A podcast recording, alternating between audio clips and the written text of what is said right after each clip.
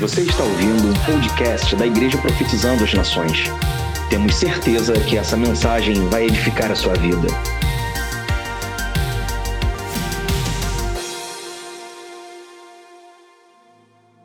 Efésios capítulo 5.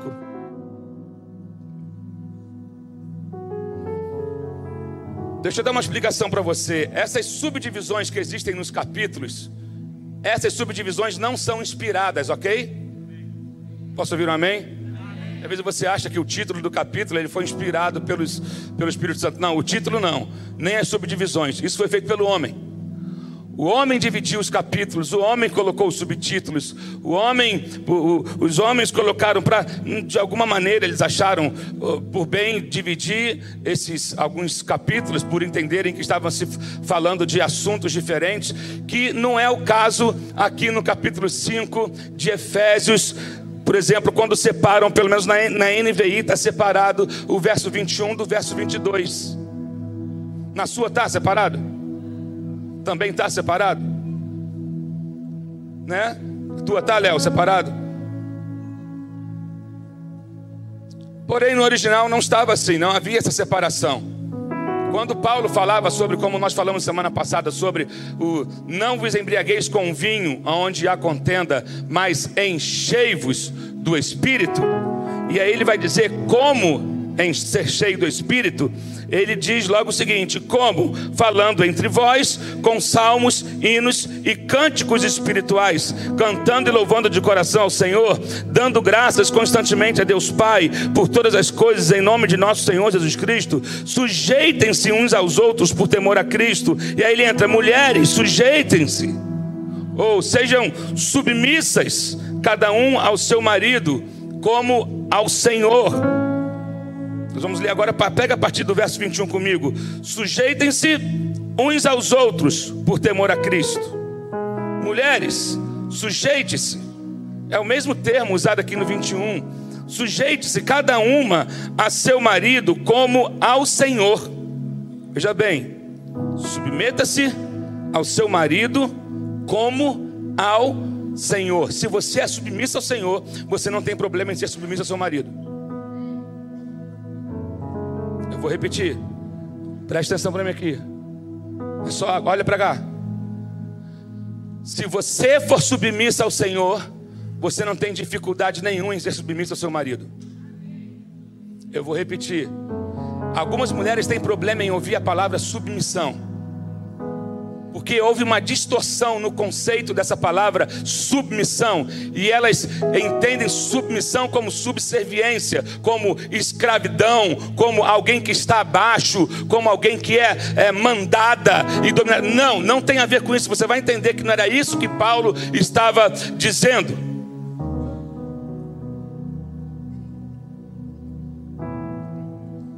Verso 23: Pois o marido é o cabeça da mulher como também Cristo é o cabeça da igreja, que é o seu corpo, do qual ele é o Salvador. Assim como a igreja está sujeita ou submissa a Cristo, também as mulheres estejam em tudo sujeitas a seus maridos. Agora, mulher, se você acha que é difícil ser submissa ao marido, para o homem a coisa é muito pior.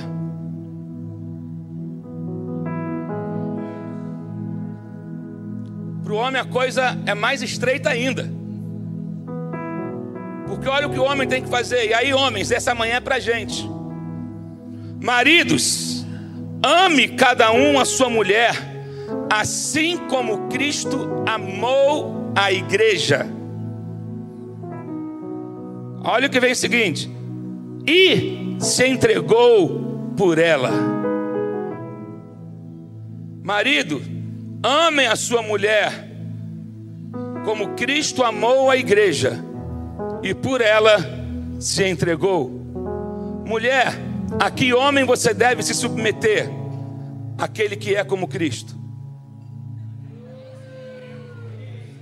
Tem gente que arruma problema porque vai se submeter à pessoa errada. Escolha quem você vai se submeter. Você tem que procurar se submeter a um homem que procura ser como Cristo é. Meu Deus do céu.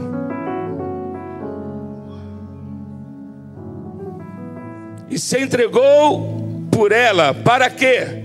Santificá-la, tendo-a purificado pelo lavar da água, mediante a palavra, e para apresentá-la a si mesmo como igreja gloriosa, sem mancha, nem ruga, ou coisa semelhante, mas santa e inculpável.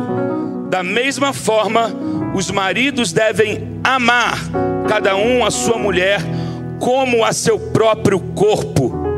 Quem ama sua mulher, ama a si mesmo. Além do mais, ninguém jamais odiou o seu próprio corpo, antes o alimenta e dele cuida, como também Cristo faz com a igreja, pois somos membros do seu corpo. Por essa razão, o homem deixará pai e mãe e se unirá à sua mulher, e os dois se tornarão uma só carne. Olha o verso 32. Este é o mistério profundo. E refiro-me, porém, a Cristo e à igreja. Portanto, cada um de vocês também ame a sua mulher como a si mesmo, e a mulher trate o marido com todo respeito.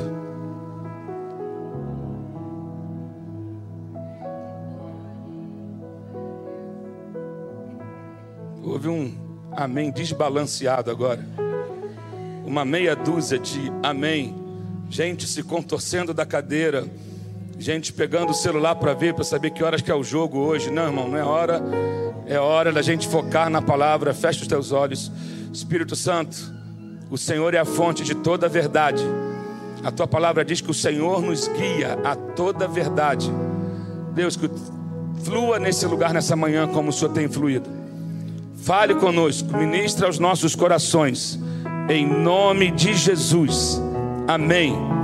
Amém? Então, seguindo o estudo da carta de Efésios, nós vamos ver que no capítulo 5 começa falando sobre como nós devemos, como que essa nova sociedade que nós nos tornamos, através do sacrifício da cruz, deve se comportar. Ele vai falar sobre o ser imitadores de Cristo, sermos, sermos imitadores de Deus como filhos amados e viver em amor.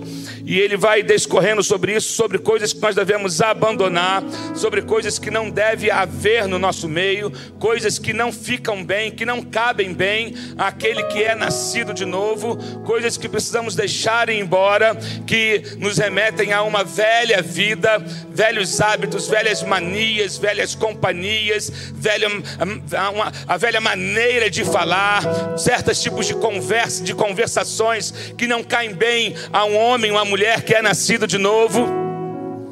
Paulo vai dando essa, vai, vai, vai dando esse conselho para a igreja. Você precisa entender que essa carta não estava sendo escrita para pessoas não cristãs. Essa carta estava sendo escrita para pessoas nascidas de novo, para pessoas que haviam já recebido ao Senhor como Salvador, para pessoas que decidiram viver no padrão de Cristo. Então ele entrega esse manual, essas recomendações para a igreja. Então veja bem, você que está aqui nessa manhã, você que é aqui da IPAN lembra disso. Essa carta foi escrita para a igreja, então ela foi escrita para mim e foi escrita para você. Tá claro isso? Foi escrita para nós. Não adianta querer pegar essa carta aqui e querer esfregar ou botar para alguém que não nasceu de novo, porque ele pode não entender e ficar perdido. Mas isso aqui foi escrito para aqueles que nasceram de novo. Veja bem, uma vez que você nasceu de novo, uma vez que você é nova criatura, você deve ser imitador de Deus, você deve abandonar o falar indecente, você deve abandonar é, é, certas coisas que não, não caem bem a você, você deve abandonar a obscenidade, você deve abandonar conversas tolas, você deve abandonar os gracejos imorais que não são convenientes. Ele vai falando que nenhum imoral ou impuro ou ganancioso que a idólatra tenha, tem, que nenhum desse tipo de gente tem herança no reino de Cristo e de Deus. Então ele fala sobre o não ser enganado. Ele fala para você estar atento para que ninguém te engane. Ele fala sobre aprender a discernir o que é agradável ao Senhor. Ele fala sobre não participar de obras infrutíferas das trevas. Antes exponham-nas à luz. Eu falo, nós falamos sobre isso algum tempo atrás sobre andar na luz, porque aquilo que eles fazem em, oculto, até mencionar, é vergonhoso.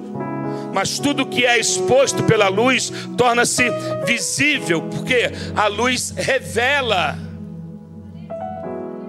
Amém? A luz revela. O papel da luz é o que? Revelar. Então Paulo está dizendo isso para a igreja. E aí, a partir do verso 15, aí no verso 13, 13 14, ele vai dizer sobre. É, é,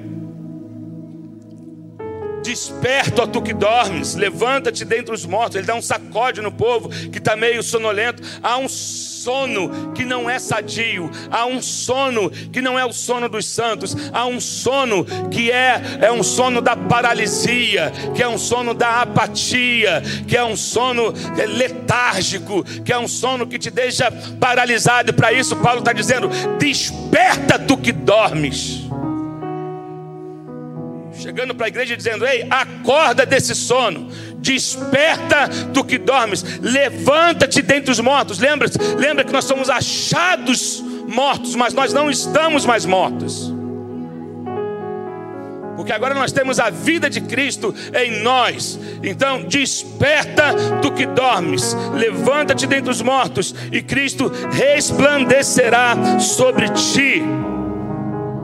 E aí, na semana passada, nós falamos sobre o que Paulo disse a respeito de aproveitar bem o seu tempo, remir o tempo, isso é, façam coisas que seja, sejam produtivas. É, administre melhor o seu tempo, produza mais, renda mais, não fique à toa.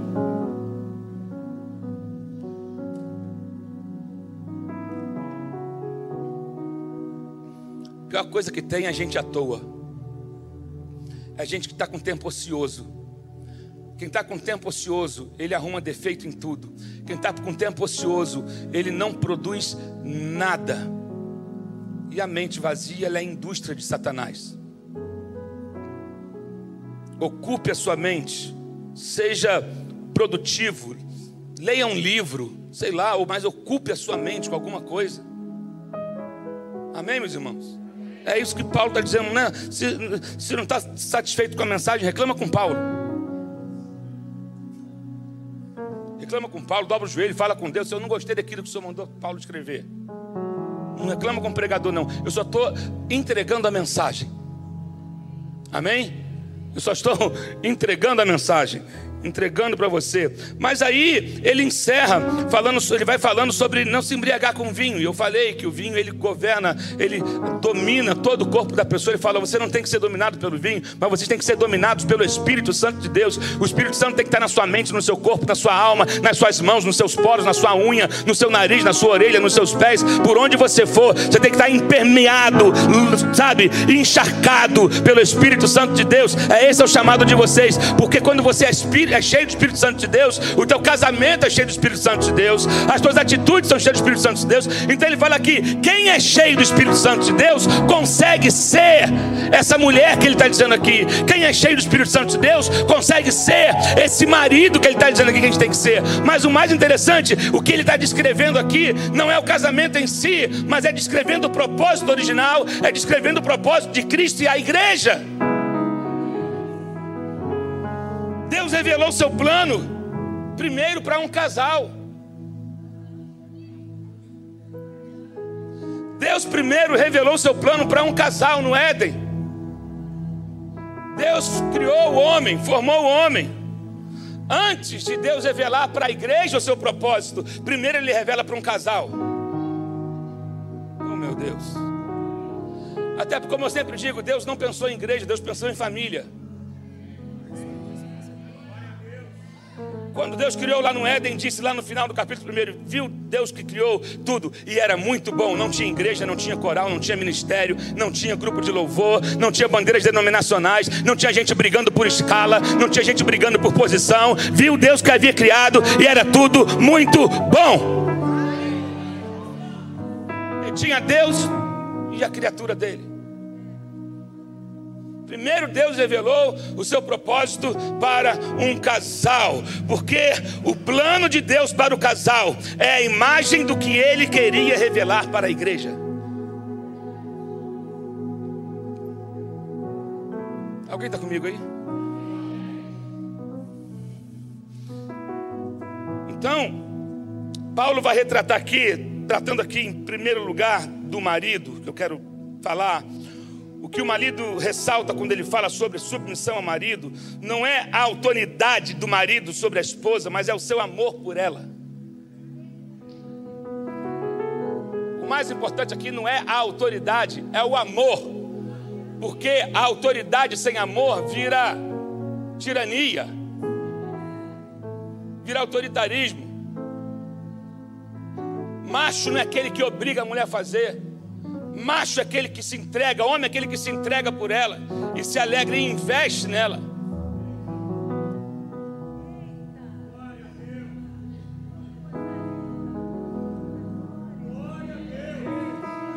Na verdade, na realidade, essa autoridade que Paulo fala aqui, ela é definida em termos de responsabilidade amorosa. Na nossa mente, a palavra autoridade tem um sentido de poder, para muitos tem um sentido de poder, de domínio e até mesmo de opressão. E não foi isso que Cristo veio fazer com a igreja. Cristo veio amar a igreja, Cristo veio libertar a igreja, Cristo veio tirar a opressão da igreja. Qualquer tipo de relacionamento que é opressor não é de Deus.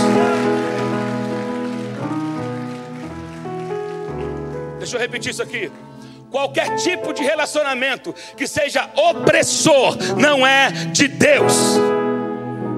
Não é de Deus. Portanto, retratamos o marido autoritário como sendo uma figura dominante que toma todas as decisões sozinhos, ou que emite ordens e que espera a obediência, ou que inibe ou aniquila a esposa e que assim evita que ela cresça até ser, até que ela, na visão dele, se torne madura ou pronta para determinada coisa, mas este não é de modo algum o tipo de liderança como cabeça do casal que o apóstolo Paulo está descrevendo aqui, cujo modelo é Jesus Cristo.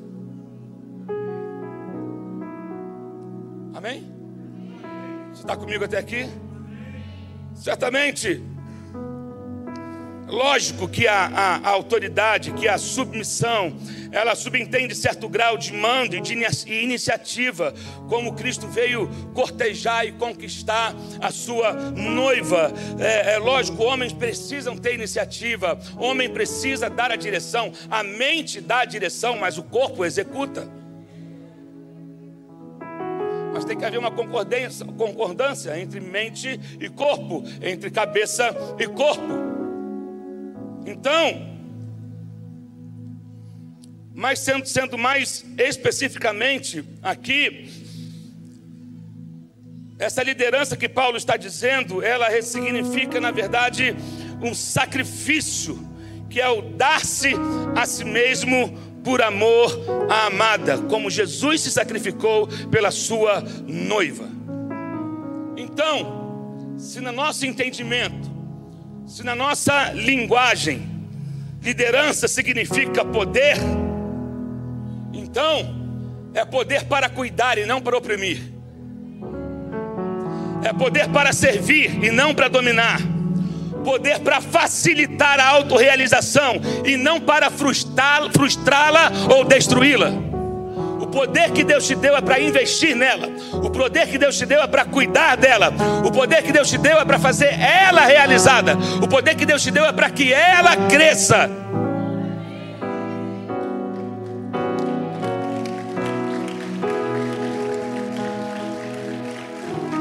Meu Deus.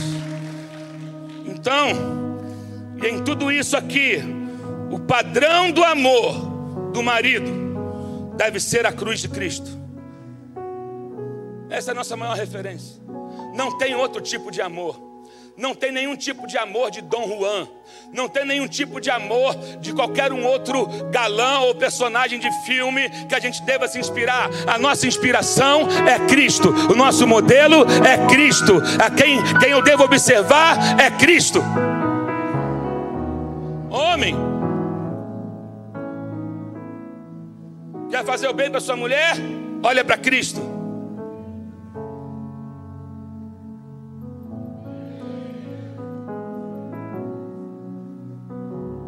padrão é Ele. Então, esse é o padrão que Cristo deixou, e é o do se entregar, se sacrificou até a morte, e num amor abnegado, num amor de total entrega por sua noiva. Então, Deus escolheu a submissão como princípio do reino, mas que esse princípio ele define o tom para todos os nossos relacionamentos. Amém? Todos os tons. Agora, se você for ver, isso aqui é uma junção. Quando diz no verso 22 que as mulheres devem ser submissas, isso aqui, esse verso 22 é precedido pelo verso 21, que tem uma exigência do sujeitem-se uns aos outros. O que Paulo está dizendo aqui é o seguinte: é uma submissão mútua. Porque se antes ele já fala que eu devo me submeter um ao outro, depois ele fala que a mulher deve se submeter ao marido, mas quando ele fala que eu devo me submeter um ao outro, a minha mulher é outro.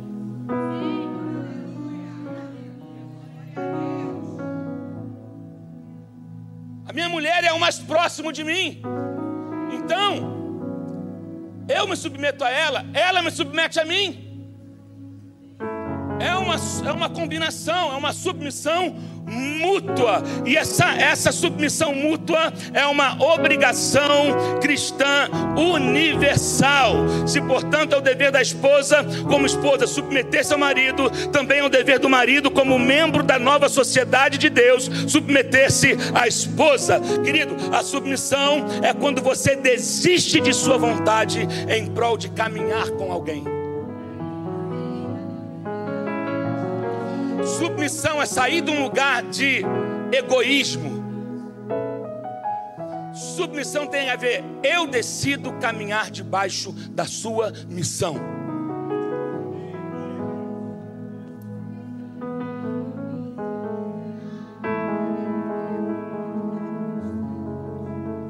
Submissão é isso. Eu tenho uma missão, você tem uma missão, então nós vamos caminhar juntos. Eu, você aceita caminhar debaixo da minha missão, e eu também aceito pegar a sua missão e trabalhar junto com ela. Nós vamos unir, porque um complementa o outro. Deus tirou de dentro. Deus tirou de dentro. Deus tirou um de dentro do outro para que eles caminhassem em unidade. Você não entendeu? Deus tirou um de dentro do outro para que eles caminhassem em unidade. Deus, isso é submissão, caminhar. Eu abro mão daquilo que é só meu e eu coloco e eu decido caminhar com você para juntos construirmos algo em prol do reino, algo em que há uma a, a, a, a causa é maior. Alguns casamentos entram no fracasso porque há egoísmo. Só um lado quer que aconteça, ou só o outro lado quer que aconteça. Então não há concordância, não há respeito, não há um se importar, não há vamos sentar e ver, vamos alinhar. E onde não há, onde, onde há dupla, dupla visão, aí é divisão. Divisão é isso, duas visões no mesmo lugar. Queridos, mas é um ajuste constante. É um esforço constante. O alinhamento ele é constante. Ele é diário. Ele é semanal. Ele é mensal. O tempo todo deve, ver, deve haver esse alinhamento. Então, submissão é isso. A sua missão sob a minha missão. Juntos caminhamos. Juntos. Aí no verso 32 ele fala sobre o, mistério que, que, Paulo está se revelando aqui. O casamento, já, já disse que o casamento não é questão, o, o mistério aqui é questão. E esse mistério é justamente Paulo se referindo a Cristo e à igreja. Na verdade, presta atenção nisso aqui. Deus quer que você faça do seu casamento um sacrifício a Ele, para que as pessoas que não veem, que não enxergam o mistério, possam ver o seu casamento e, através do seu casamento, compreender o mistério de Cristo e sua igreja.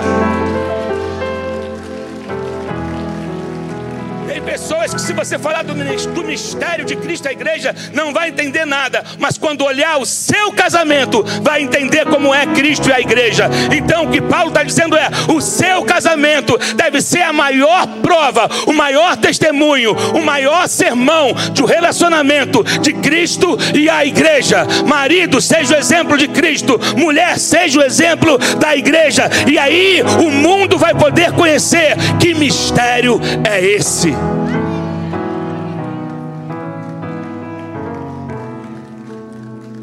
Deus, alguém está entendendo aqui?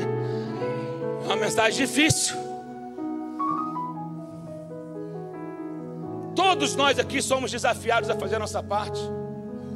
O homem é desafiado a fazer a sua parte, a mulher é desafiada a fazer a sua parte. O marido desafiado a amar a mulher como Cristo amou a igreja. E aqui é explícito que há uma luta para que ambos desempenhem essa função. No processo em que você está lutando para desempenhar essa função, o seu papel, você vai entender ou apreciar ainda mais o que Deus tem feito por você e em você. Deus é maravilhoso. Você quer uma receita para um casamento duradouro? A única maneira de um casamento sobreviver durante anos é o homem crucificar a sua carne e a sua mulher se submeter a ele em obediência, mas decidir manter esse alinhamento e respeitando o seu marido. Respeitar não tem a ver com concordar com tudo. Mas até para discordar, você precisa discordar com respeito. Porque às vezes é terrível certas mulheres como expõem os seus maridos. Isso não é uma esposa que expõe um noivo, não é esposa, não é, não é referência de igreja.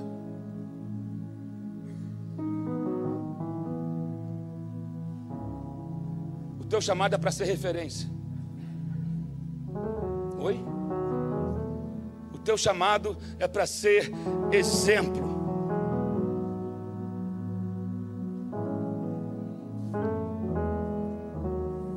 Uma mulher que não honra o marido em público.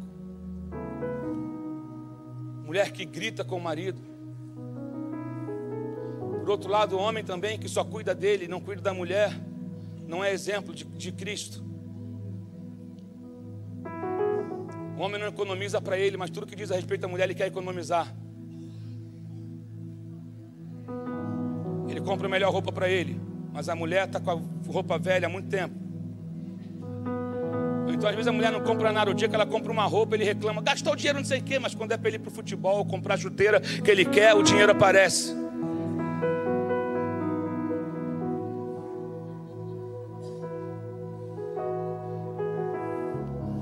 Lembra, nós somos referências do que Cristo quer que o mundo entenda do que é ser o cabeça e do que é ser corpo, do que é ser marido e do que é ser esposa. Você representa a igreja. Você, homem, representa Cristo.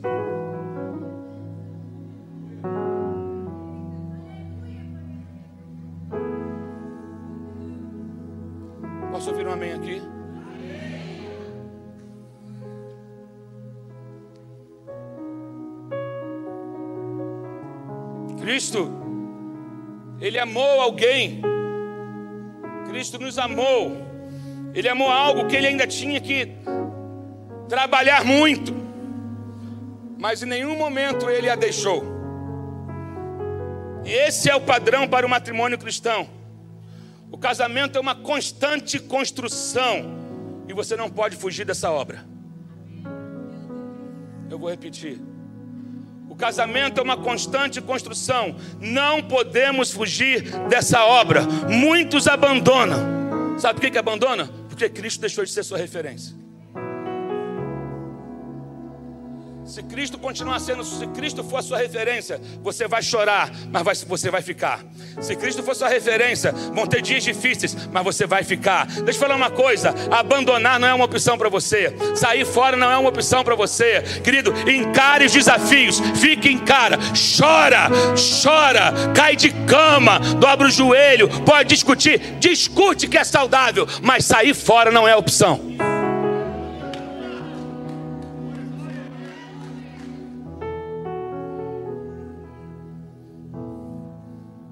Sair fora não é uma opção. Meu Deus.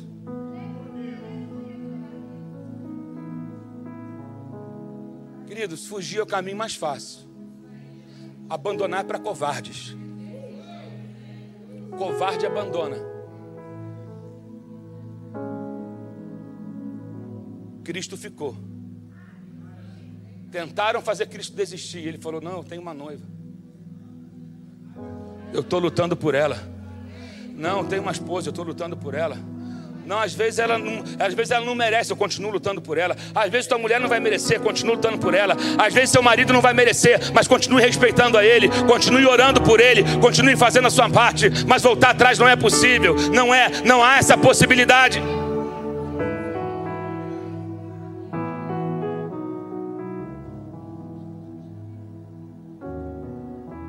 Lute não abandone.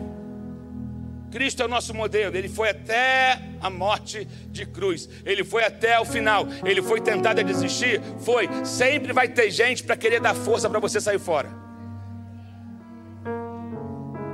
Não é Deus que mandou isso. Eu já ouvi absurdos de falar assim, de profetas do inferno chegar para outro e dizer: Deus está mandando você largar o seu marido. Quem fala isso é profeta do inferno, menos de Deus, veio do capeta, mas não de Deus. Eu não acredito nisso. Eu acredito até o final na restauração. Sabe por que, que muitas vezes não há restauração? Por conta da dureza e do coração do homem, por conta da dureza do coração da mulher. Então, não é igual a Cristo, não é igual à igreja, não tem nada a ver com ele.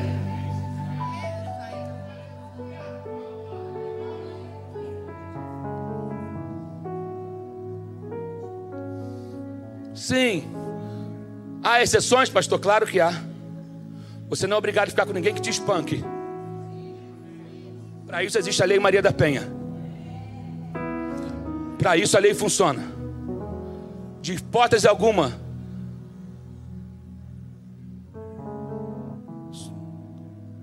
Mas um homem que é igual a Cristo, ele jamais vai espancar sua mulher. Pelo contrário, ele morre por ela. Ele espanca o corpo dele,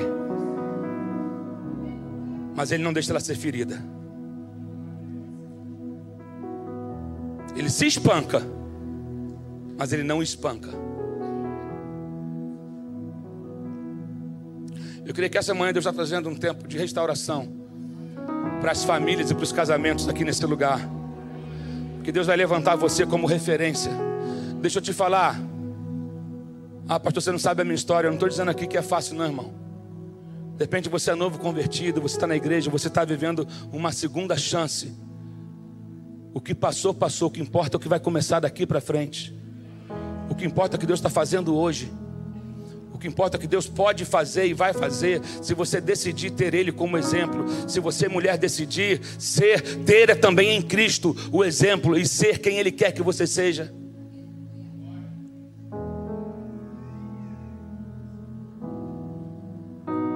Medida que você ama sua esposa, você ama a si mesmo. Mas à medida que você se odeia, você acaba odiando a sua esposa. Alguns homens precisam resgatar o amor por si mesmo. Se olhar também como precioso e valorizar e cuidar do seu corpo. Cuidar da sua mente, cuidar de você, porque se você cuida de você, você vai cuidar da sua esposa. Não tem esse negócio de, ah, primeiro eu estou cuidando de todo mundo, mas você está morrendo e não está vendo, querido. Primeiro você cuida de você. Quando você começa a cuidar de você, você consegue cuidar de quem está do seu lado. Lógico, mas às vezes a gente abre mão sim, para se entregar, no momento de escolha, que eu sofra e que ela seja poupada. Porque esse é o amor que Cristo não deixou. Esse é o exemplo que Cristo não deixou. Mas a Bíblia fala isso no verso 28. No verso 28 ele vai dizer o que aqui? Da mesma forma, os maridos devem amar a sua esposa como a seu próprio corpo. Quem ama a sua mulher, ama a si mesmo. Tem gente que, que na questão do corpo está deixando a desejar, né? Me ajuda, Deus. Barriguinha, colesterol, não se cuida. Homem é ruim para se cuidar. Mas não, a gente vai quebrar isso aqui. Homens, os homens da Ipona, vamos quebrar isso aqui. Vamos quebrar isso aqui. Há quanto tempo você não faz um exame de sangue, um check-up? Há quanto tempo você não vai ao médico para ver essa gordura aí que está demais? Há quanto tempo está com gordura no fígado, gordura no sangue, acima do peso, está tudo. Ei! A gente tem que se cuidar, gente. Eu profetizo uma geração de uma, uma estação de homens sarados aqui. Eu digo de homens saudáveis. Não estou falando aqui de saradão, bombadão, não. De homens saudáveis. Eu profetizo homens saudáveis aqui na igreja. Vigia a tua boca, vigia a tua alimentação, vigia, para de comer gordura igual um doido, para, para de comer como se o mundo fosse acabar.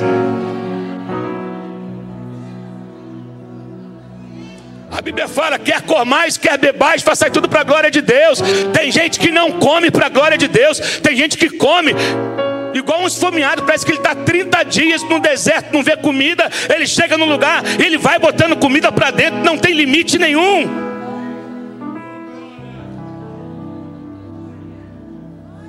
Igual um animal que enquanto bota ração vai comendo. Eu tenho uma cachorra lá em casa. Querido, que a gente enche o pote, ela come, enche, não ela come. Enquanto botar, ela come, parece que não tem, não tem fundo. O outro cachorro come tudo, come fio, come biscoito, come ração, se deixar come nosso chinelo, come nosso pé, não tem fundo. Cara, tem homem que quando está esfomeado não tem limite, ele sai comendo de maneira desenfreada. Ei, o problema está na sua mente, querido. Já comeu o suficiente? Para. Muitas coisas não tem a ver com a comida, tem a ver com a quantidade, com o excesso. Não é pastora, oh, doutora, pastora Jaque, eu profetizei. Doutora Jaque, não é verdade? Muita coisa tem a ver só com excesso. Controle a sua boca. Porque ele está falando sobre você amar o seu corpo.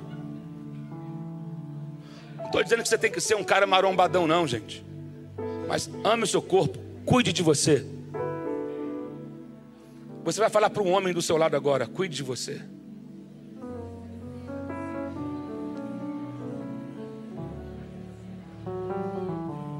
Deixa eu falar uma coisa para vocês. Vou confessar uma parada aqui. Deixa eu confessar uma parada aqui. Olha para cá, mulheres, mulheres. Mulheres, finge que o seu marido não está aqui. Homem gosta de ser mimado também. Fernanda, outra coisa, homem é frouxo para dor. Qualquer resfriadozinho, gripinha, dorzinha, gente bom derruba. Mulher tem que fazer um monte de coisa, com dor, com dor de cabeça, com cólica, com tudo. Pega menino, bota para escola, levanta, tal. E às vezes eu tô arriado, vem ela lá, amor, remedinho, toma, não sei o que, cuida, vou te levar no médico. Tô com a dor aqui, não tem. Fernanda, não penso duas vezes, médico.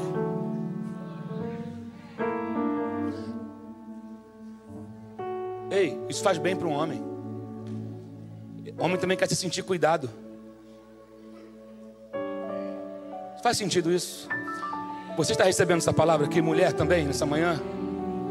Sabe por quê? Às vezes você cuida de todo mundo, mas ele não dá um chamego para o seu marido.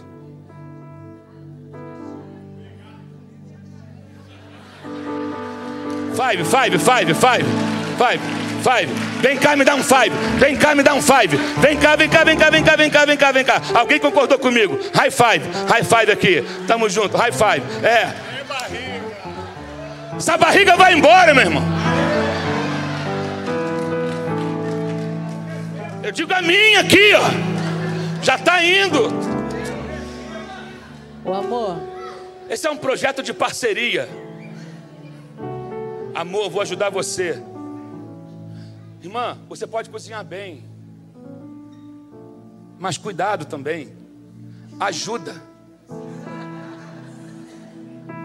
Pudim todo dia não dá, irmão. A comida cheia de gordura todo dia. Às vezes você quer agradar, mas às vezes está dando em excesso. A bruxa que alimentava em excesso, né? Lembra? Dava aquela comidinha lá na gaiola pro João Maria. Eu não sei disso, não. É, história grande. Estou no infantil. É verdade. Eu estou falando aqui, amor, desculpa, me perdoa te interromper. Eu sei que a igreja não gosta, nem eu gosto de interromper, mas tá tão linda essa palavra, tão poderosa, que eu tinha que falar para concordar aqui, porque é verdade mesmo. Que tem gente que o pregador fala e a mulher tá assim, né? Uhum. E não é verdade, não. A casa, é tudo que ele está falando é isso mesmo. Então, eu estou muito feliz que vocês tenham recebido essa palavra hoje, porque é bem desse jeito. E lá em casa, às vezes a gente. Desculpa, vou, vou encerrar agora dizendo que a minha historinha da vovó. Eu estou na metade ainda. Eu sei, eu só vou calar a boca agora, em nome de Jesus. A minha avó me ensinou assim: ó. Tem um demônio para expulsar. Lembra, mãe? Tem um demônio para expulsar. Primeiro vai servir seu marido, depois você vai expulsar o demônio.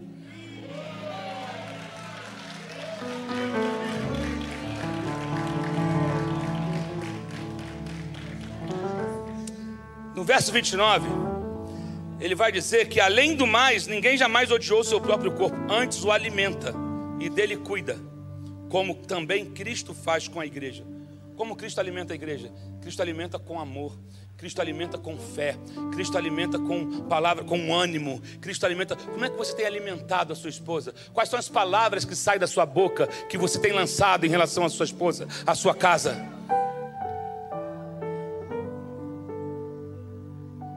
Como? Pede o Espírito. Você lembra, lembra que aqui você já está. Isso aqui tem a ver com o ser cheio do Espírito Santo. O ser cheio do Espírito Santo tem a ver com colocar um guarda na sua boca e sair palavras para abençoar. O chamado da igreja, mulher representa a igreja também aqui. O chamado da igreja é abençoar e não amaldiçoar. O chamado do homem é alimentar a esposa. Então o homem tem que investir a palavra, a começar a liberar palavras proféticas sobre a sua esposa, sobre a sua casa. Profetize sobre a sua mulher. Profetize, alimente a sua mulher. A gente durante muito tempo quis inverter as coisas, passando a autoridade espiritual da casa para a mulher. E o homem se tornou um, um, um cabeça oca, apático dentro de casa. Mas Deus quer mudar essa história, restaurando a autoridade do homem dentro de casa.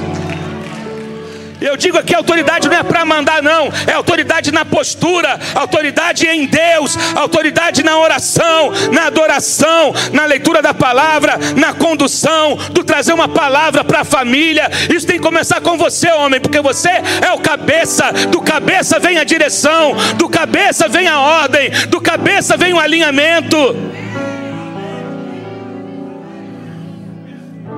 É como se fosse um avião. A ordem que o comandante dá, toda a tripulação tem que obedecer. Não é isso, Diogo?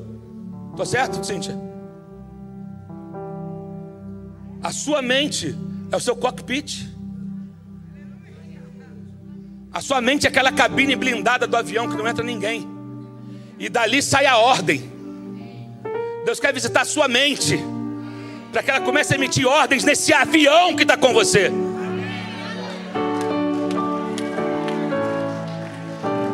Deus colocou um avião do seu lado. Tem uns que é um bimotor, tem gente que é Boeing, tem gente que é. Eu não sei, mas tem uma cabine fechada aí, homem. E você precisa aprender a dar o comando. Você precisa pegar o controle e enviar a ordem, o comando, para que esse avião possa decolar. Mas lembra, o bico do avião sobe primeiro.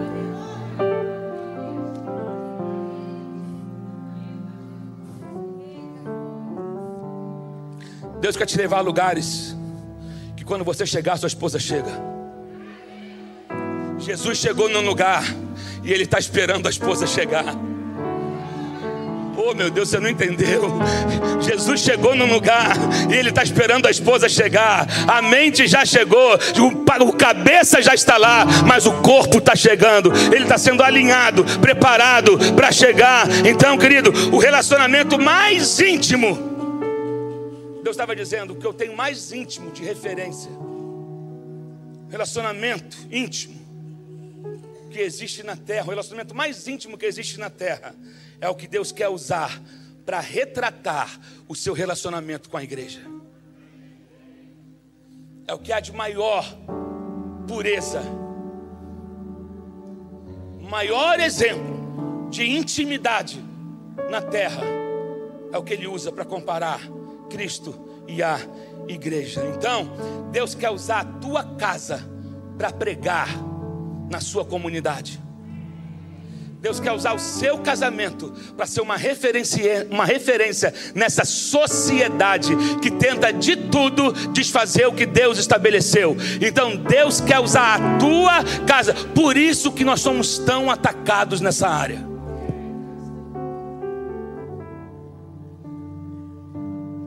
Mas independente da pressão que possamos sofrer, independente dos ataques, nós não vamos ceder, nós não vamos desistir, nós vamos permanecer até o fim. Diga comigo, Deus quer e Deus vai usar o meu casamento para influenciar a minha cidade.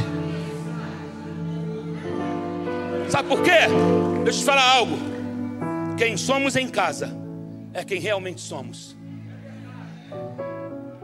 Querido, você não é o que você está aqui sentado.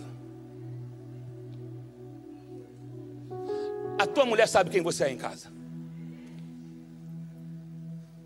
A tua mulher sabe quem você é em casa.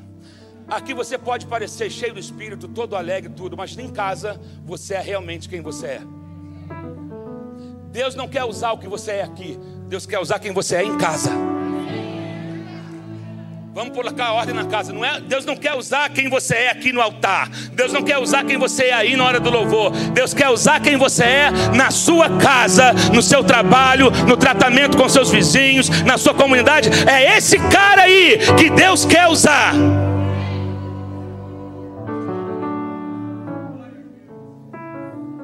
É esse aí. Você vê, maridos, marido deve amar e a esposa respeitar. Deixa eu falar uma coisa. Quando Satanás tentou Eva, na verdade ele estava tentando chegar em Adão. Ele estava tentando chegar em Adão. Satanás ele não consegue chegar diretamente a Deus. Ele já fez isso e perdeu. Então ele ataca a igreja. Olha, é uma analogia. Satanás não pode chegar no cabeça, então ele vai chegar no corpo. Relação a Cristo e a igreja. Deixa eu te falar uma coisa: Satanás está querendo você, marido. Satanás está querendo chegar na tua mente, porque se ele pode destruir a nossa unidade, ele pode impedir a obra de Deus na terra. Se ele consegue dividir a família, ele consegue interromper a obra de Deus na terra. Então, ele está investindo de tudo para que esse relacionamento não continue, para que essa casa não continue. Então, porque quando uma mulher e um homem se unem, eles produzem frutos.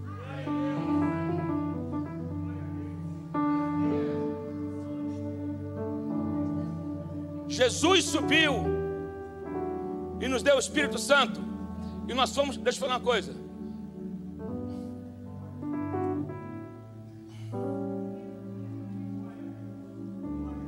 Os frutos já existem. no espírito, mas eles serão gerados em você através desse relacionamento. Porque Deus é completo, Deus não tem falta, Deus não vai gerar o fruto, Deus já deu os frutos. Agora eu preciso gerar esses frutos em mim. Você não entendeu?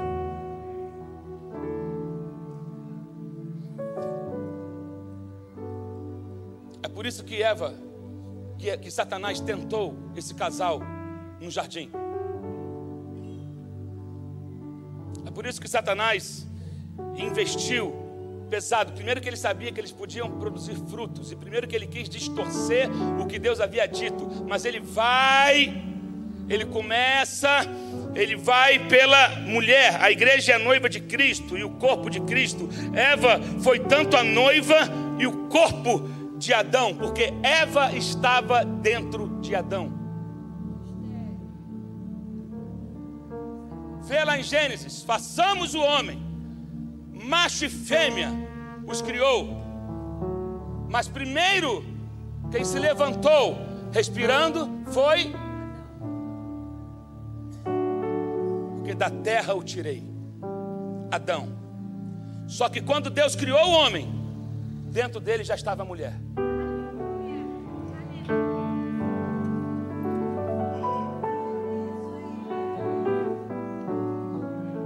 Vou repetir: quando Deus criou o homem, dentro dele já estava a mulher.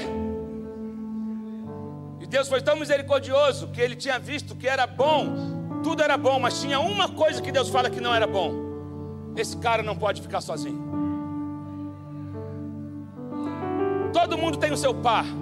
Todo mundo. Esse cara tem trabalhado. Esse cara, Adão tem multiplicado. Adão tem cultivado essa terra. Adão tem administrado essa terra. Adão tem me escutado. Adão tem caminhado contigo. Então não é bom que esse homem esteja só. Então eu vou fazer para ele. Eu vou dar um presente para ele. Só merece presente quem trabalha, quem se esforça, quem multiplica quem não fica à toa, esse merece uma esposa. Eu já falei isso uma vez: a primeira coisa que Deus deu para o homem não foi a mulher, a primeira coisa que Deus deu para o homem foi um trabalho. Tem gente magrinho pedindo esposa, mas não quer nada com trabalho. Tem gente pedindo a costela, mas é um desocupado. Fica em casa vendo sessão da tarde. Fica vivendo de mesada de papai até hoje. Ei, é hora de trabalhar, arregaçar manga. Porque Deus disse: esse homem que me conhece, que tem a palavra, que trabalha, que cultiva a terra, não é bom que esse cara esteja só.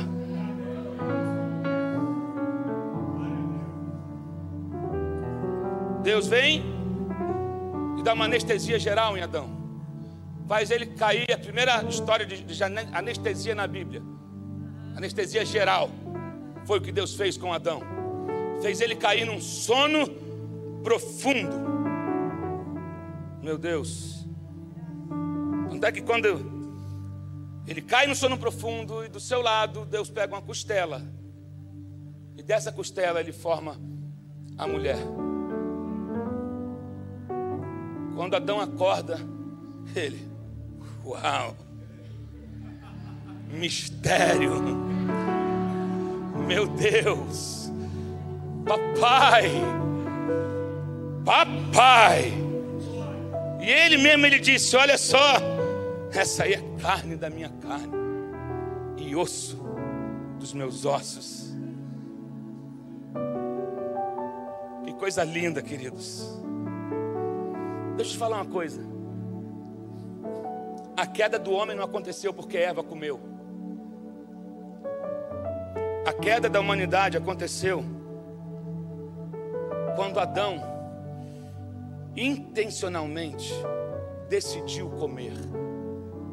Eva foi enganada, mas Adão decidiu.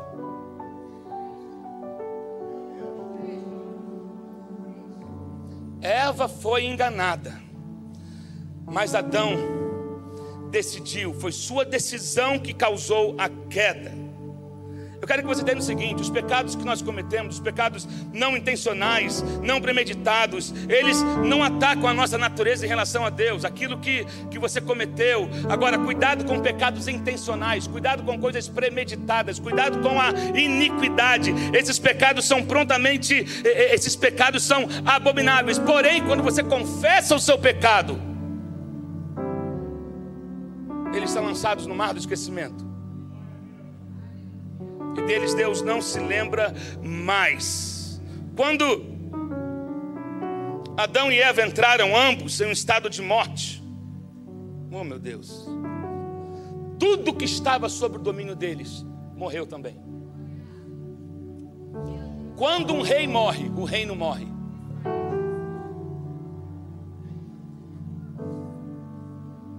Quando um pai é atingido, a família sente. Quando o marido cai, um valente cai, a esposa sente, o filho sente, o trabalho sente, as finanças sentem, os negócios sentem. Por isso que a guerra é contra o cabeça. Por isso que acontece. Por isso que a, a, guerra é contra a cabeça e contra tudo aquilo que você governa. Porque quando você é atingido, tudo que você governa é atingido. Quando Eva tomou do fruto proibido, Adão sabia que ela ia morrer. Porque Deus havia falado: se desse fruto comer, vocês vão morrer. Mas Adão amava Eva.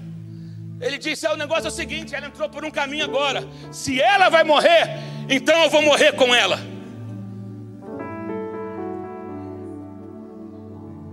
Então ele decidiu comer, para que ela não morresse sozinha.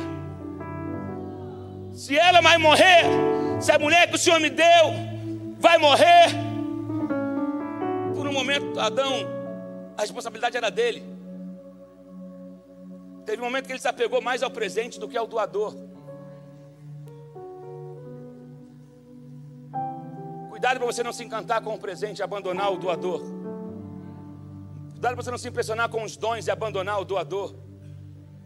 Cuidado para você não se impressionar com, com, coisas que estão acontecendo na sua carreira profissional. Você está bombando e você abandona o teu Criador, abandona aquele que te chamou, abandona aquele que te formou. Meu Deus.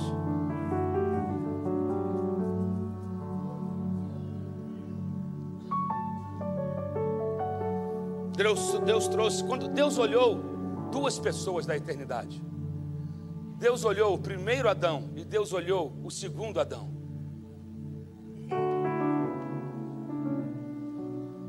O primeiro Adão comeu do fruto para morrer com a sua esposa. Hum. Ele disse: Se ela vai morrer, eu vou morrer com ela. Mas o segundo Adão, que é Cristo, disse: Se a minha noiva está morta, eu vou morrer por ela. É uma ação substituta, só que eu vou morrer, porque a minha morte vai trazer vida. A minha morte vai trazer vida. O primeiro Adão disse: Eu vou morrer com ela, e para mim não tem mais jeito. Mas o segundo Adão disse: Eu vou morrer por ela, e o meu lado será rasgado, e do meu lado vai ser, vai ser extraída uma noiva limpa, sem mancha, sem ruga, sem mácula, que eu estou preparando. Ei, aconteceu a mesma coisa. O que deu errado lá no Éden, Deus chamou o segundo Adão e disse: Aqui o plano perfeito. Deus rasgou o lado de Jesus e dela e daquele lado ele extraiu a igreja, que somos eu e você.